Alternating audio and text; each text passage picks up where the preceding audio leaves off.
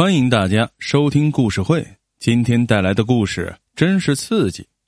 怀特先生和夫人喜欢出国旅游，而且是自己开着车，想上哪儿就上哪儿，既轻松自由又惊险刺激。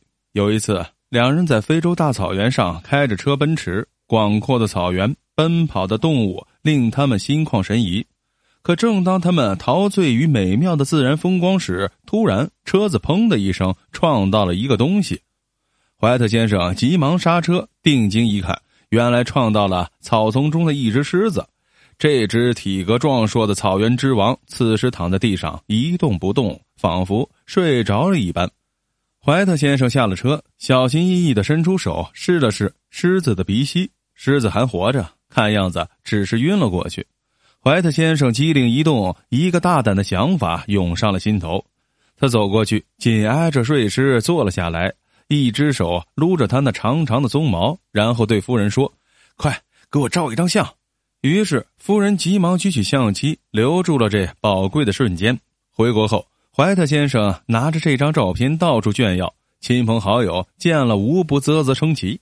还有一次，怀特夫人开着车沿着西伯利亚的森林飞速前进着，突然他发现有一只小鹿在拼命的奔跑，后面一只硕大的西伯利亚虎。穷追不舍，这刹那间，小鹿跃上了路面。怀特先生急忙刹车，但巨大的惯性还是使得汽车冲了过去，一下子撞上了老虎，把这只兽中之王重重的抛了出去。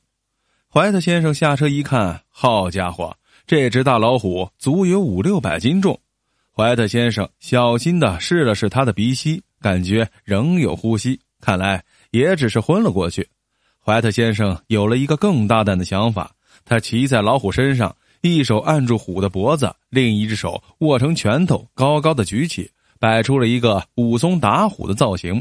怀特夫人马上心领神会，举起相机留住了这精彩的一刻。回国后，怀特先生的这张照片使得大家目瞪口呆，而怀特先生更是洋洋自得。后来，怀特夫妇又去了澳大利亚旅游，他们开着车。沿着东海岸开始观光，逐渐进入了沙漠。突然，一只袋鼠跳到他们车前，怀特先生刹车不及，撞了个正着。这个可怜的东西从汽车的顶上一直滚落到汽车的后面。他们赶紧下车，转到车后面去找他，结果发现他一动不动的躺在地上。这次怀特有了经验了，他大大方方的伸手摸了摸他的鼻子，嘿，这家伙居然也没有死。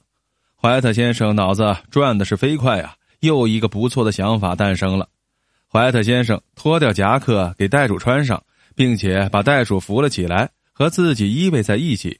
接着又揽住他的脖子，来了个哥俩好的造型。怀特夫人马上举起了相机，谁知道还没有等怀特夫人摁下快门，这只袋鼠突然睁开了双眼，奋力挣扎着站了起来，用他那强壮的下肢快速跳跃着逃走了。怀特先生急得大叫：“我的夹克！我的夹克！”袋鼠穿着怀特先生的夹克跑远了。夹克的口袋里有怀特夫妇的护照、银行卡，还有所有的现金和汽车的钥匙。